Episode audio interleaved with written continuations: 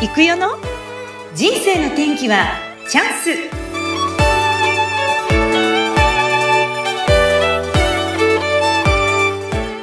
はい本日もスタートしました。人生の天気はチャンス。この番組はゲストさんの人生を自らの口で語っていただきご自身の人生の振り返り人生観などを探る番組です。さて今日のゲストとっても素敵な方をお招きしております。自然エネルギーを考える木こり、エネキコリの久米あゆむさんです。久米さん、こんにちは。こんにちは。よろしくお願いします。はい、よろしくお願いいたします。はい、では簡単にまず久米さんの方から自己紹介をお願いいたします。はい、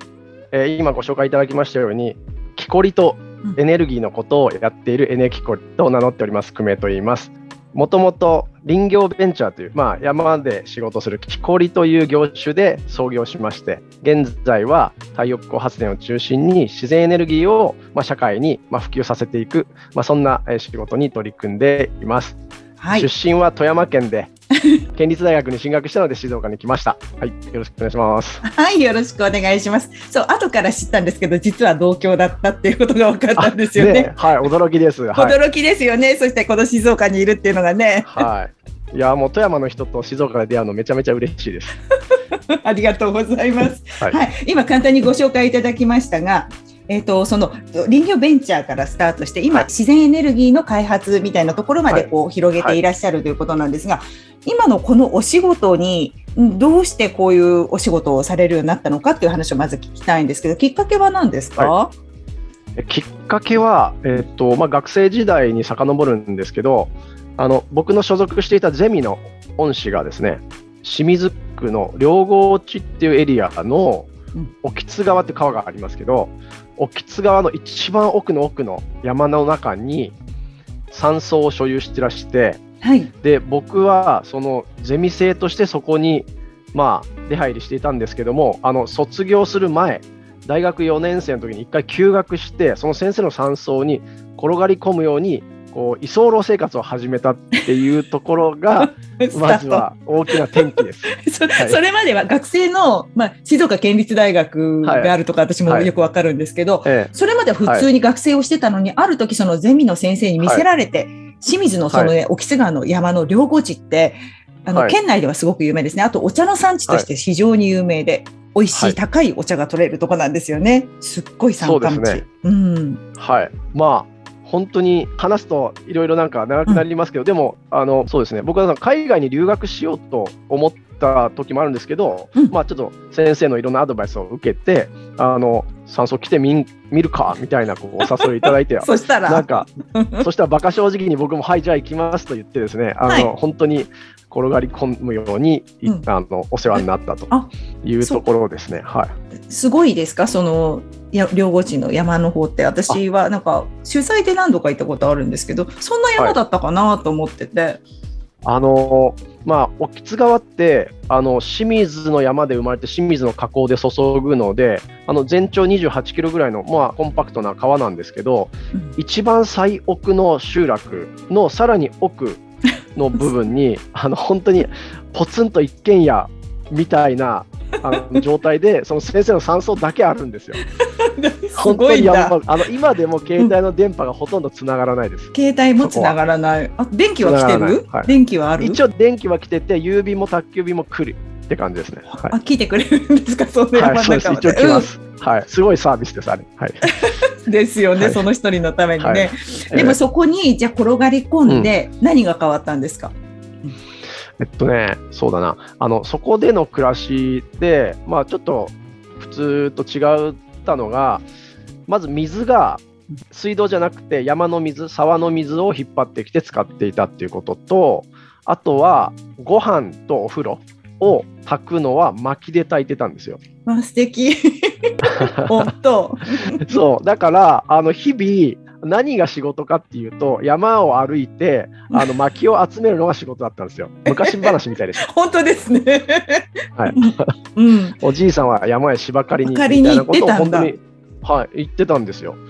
そう。だからなんか生活に必要なその燃料っていうのかなエネルギーを、うん、あの自分で調達しなきゃいけなかったんですそうです。そうなんだ。はいはい、それだいぶ違いますよね、やっぱね。いや、もう全然、いや、考えられないんですけど、全く考え考られないですけどない、。そ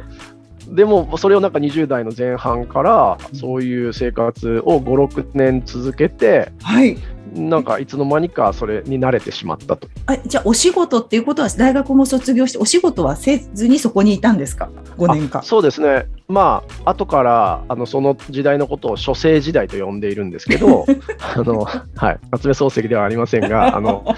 先生のお仕事のお手伝いをしたり、それこそ自分たちの勉強をしたり、まあ、ちょっとした研究をしたりとか、まあ、本本当に自由な時間を過ごさせてもらって、今思えば本当にあの贅沢な時間。あのまあ、海外に留学しないで先生のお膝元でなんか勉強させてもらったっていうような、ははい、感じでした。はいい。もちろん、ただ、アルバイトはしていたんですよ、はい。あの地域で。はい、やっぱりその一番奥の山とは言っても、あの村との交流も少しはあって、うん。で若いその大学出たての22、3歳の男子って、まあ、いろいろ使い勝手がいいじゃないですか。いいね。素直だしね、はい体力あるし。そうそうそう うんで、なんか暇そうに見えるわけですよ、やはり。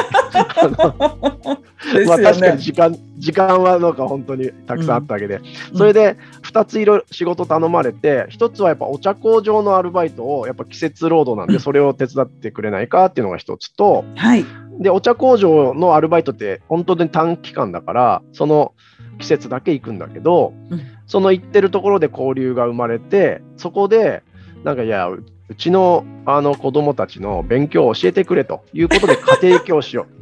大学生で、はいうん、なるほど。はい、そうそうそう。うんうんうん。でそしたら家庭教師がもう3人とか4人とかどんどんどんどん増えていってはい。あのやりきれなくなっちゃったんですよ。そう。そこで。あのまたそこでその僕の先生が「いやじゃあお前塾やればいいじゃん」っていう話になってええであの空き家を借りまして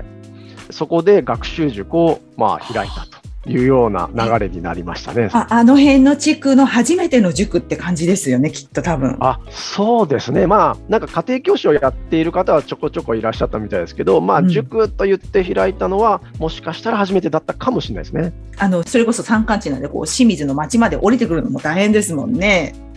そうですね、あのうん。やっぱりいわゆるあの某周英予備校さんとかね、行かれる方もいるんですけど、はい、うん。あの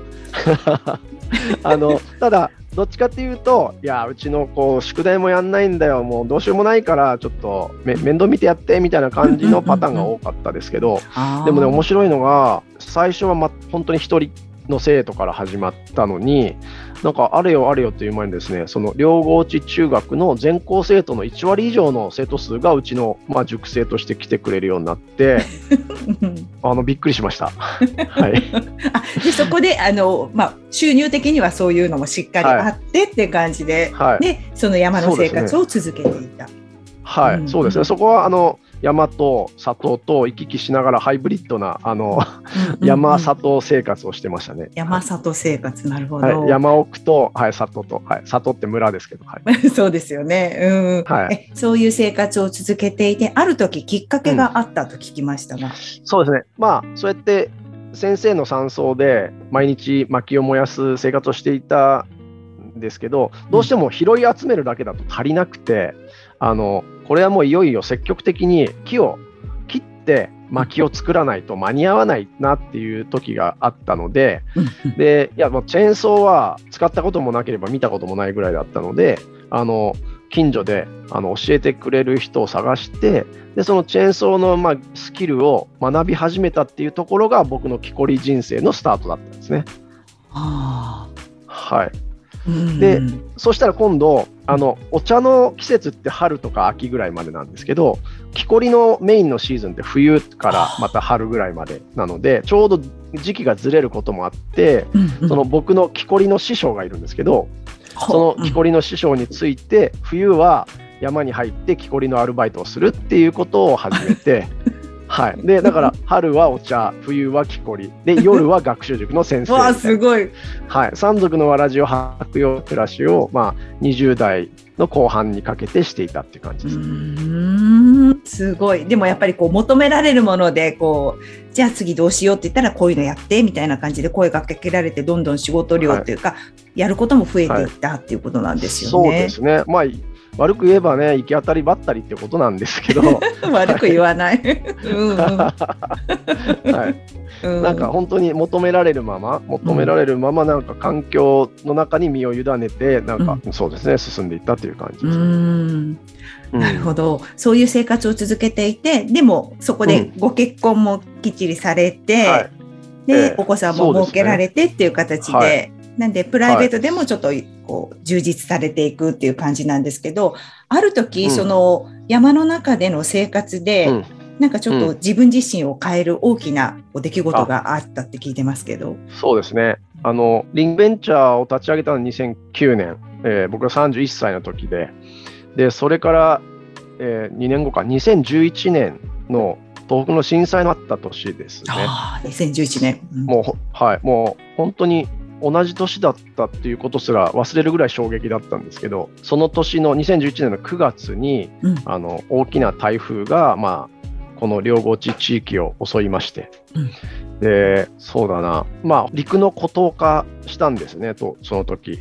すべての町へつながる道がすべて土砂崩れで封鎖されて、で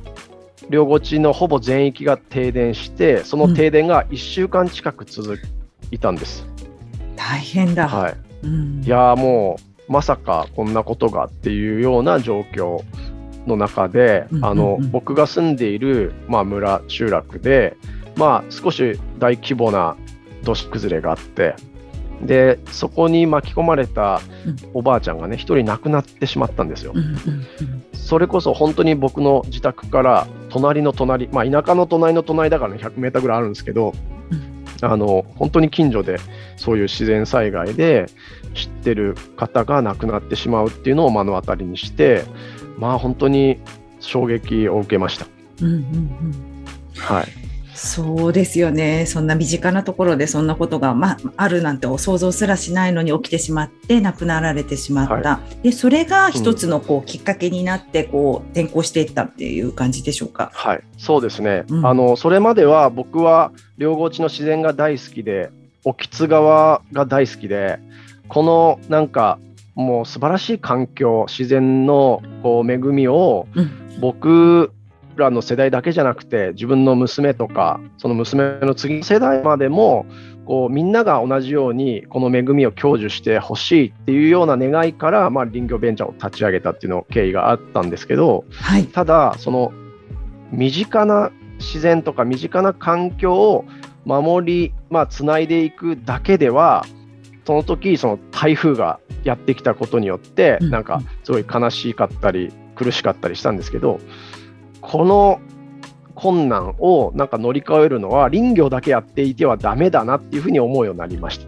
はい。それはそのいわゆる台風がまあ巨大化しているとかっていうことってやっぱりその地球規模のこう気候の変化が大きく影響してるっていうことらしいので要はその地球が少しずつ平均気温が上がっていってで海の海水の温度も上がっていくとそうなるとまあ日本に来る台風がもっともっと危険になってしまうとでもこれ毎年台風に怯えて暮らすのはもうそんなのハッピーじゃないだろうと思ったので、身近なその山や、まあ、川を守るだけではなくその地球規模の気候変動になんかブレーキをかけるというかこれ以上悪くならないようにすることになんかもっと貢献したいっていうふうに考えるようになったんです。でその、まあ、温暖化っていろんな多分要因があると思うんですけど、うんその中でもやっぱりそのまあ、排出される CO2 の量がこれ以上増えてしまうともっともっと温暖化が進んでしまうと。であればその CO2 を減らしていく方向にやっぱり、まあ、日本の社会とか、まあ、世界はやっぱそういう方向に向かっていくべきだろうという、まあ、ご意見を僕も、まあ、そうだなというふうに理解してなるべく CO2 を排出しないための暮らしを支える、まあ、事業をやっていこうと考えて、うんで手始めにその太陽光発電の事業を始めたんですね。ああ、そうだったんですね。うんはい全部やっぱりつながってるっていう感覚ですね。そういう今のお話聞いてると、やっぱり木だったり森を守ることが空気を守ったり、それから自然全体を守ることにつながっていくっていうふうに考えて、なるべくそうすると私たちが今使っているこう燃料系っていうのはちょっと違うのかもしれないですね。今の話聞いて思ったんですけど。そうですね。まあおそらくこう人間がそのガスとかガソリンとか灯油とか重油とかを使い始めてからまだ100年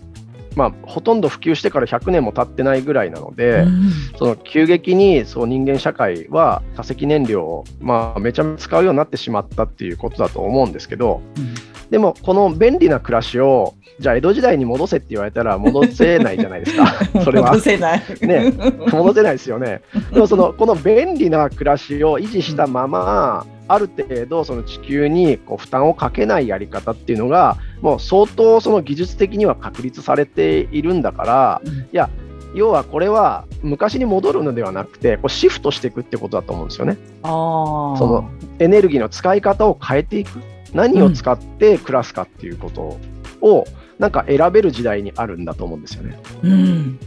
うん、だからどっちが地球によりいいのかどっちがじゃあ僕たちの未来に対してあのよりいい結果を生むのかって考えた時に、うん、いや自然由来の太陽光とか風力とか水力とかをもっと割合を増やした方があの社会にはいいよねっていうふうになんか、まあ、思うんですよね。いや素敵、うん、なんか今まであまり考えたことのない分野だったからすごい勉強になりました。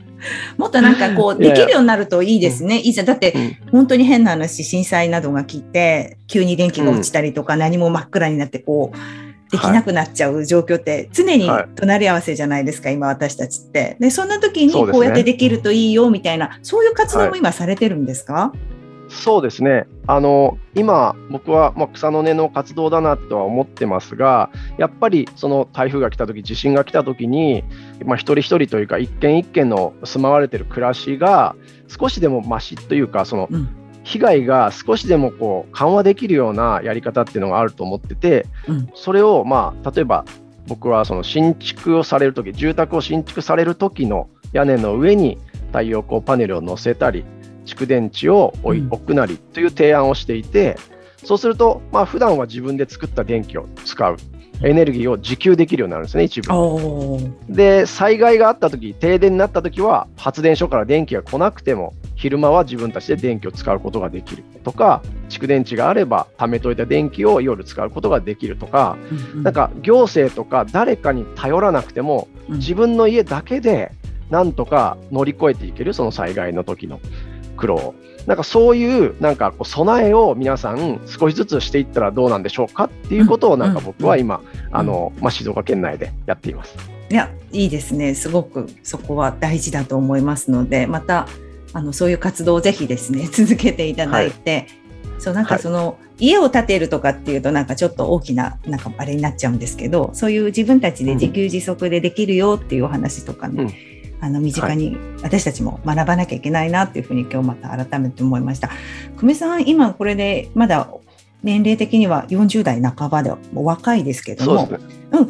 これからやってみたいことですとかなんかこう、はい、思ってらっしゃることありますか？はい、そうですね。まあ、僕は自分自身が自然が好きだし、うん、自然の中で暮らすことを選んでいるので、やっぱり多くの人に山の中で暮らすってことは皆さん難しいと思うんですけどでも自然との接点っていうのをやっぱり少しずつ皆さんに感じていただけたらなっていうのが僕の願いの一つなので、うん、その中の一つにエネルギーのこともありますけど、うん例えば普段行ったことない山へ登ってみるとか、うん、あの普段行ったことない川の上流へ行ってみるとかっていう機会をなんか作っていきたいと思いますし、うん、自然と共に生きるってことが当たり前になる世界っていうのが僕の、まあ、夢ですね。はい、でエネルギーも自然のエネルギーが当たり前の選択肢になって誰もが気軽に自然のエネルギーを使えるようになって、まあ、外国に、まあ、あんまり依存しないでもこの地域でこの、まあ、エリアでなんとかやっていける、まあ、そういう力強さをえこの社会というかこの地域で作っていきたいっていうのが僕の、うん、まあ一つの夢ですね。いや素敵です。いやもうこれからもぜひですねこういった活動を続けていただいて私もどちらかというとインナー女なんですけども少しアウトドアになってですね 自然の良さ体感していきたいなというふうに思いました。今日は本当にお忙しい中ありがとうございました。はいありがとうございました。はいエネキコリの久米あゆみさんでした。どうもありがとうございます。はいありがとうございます。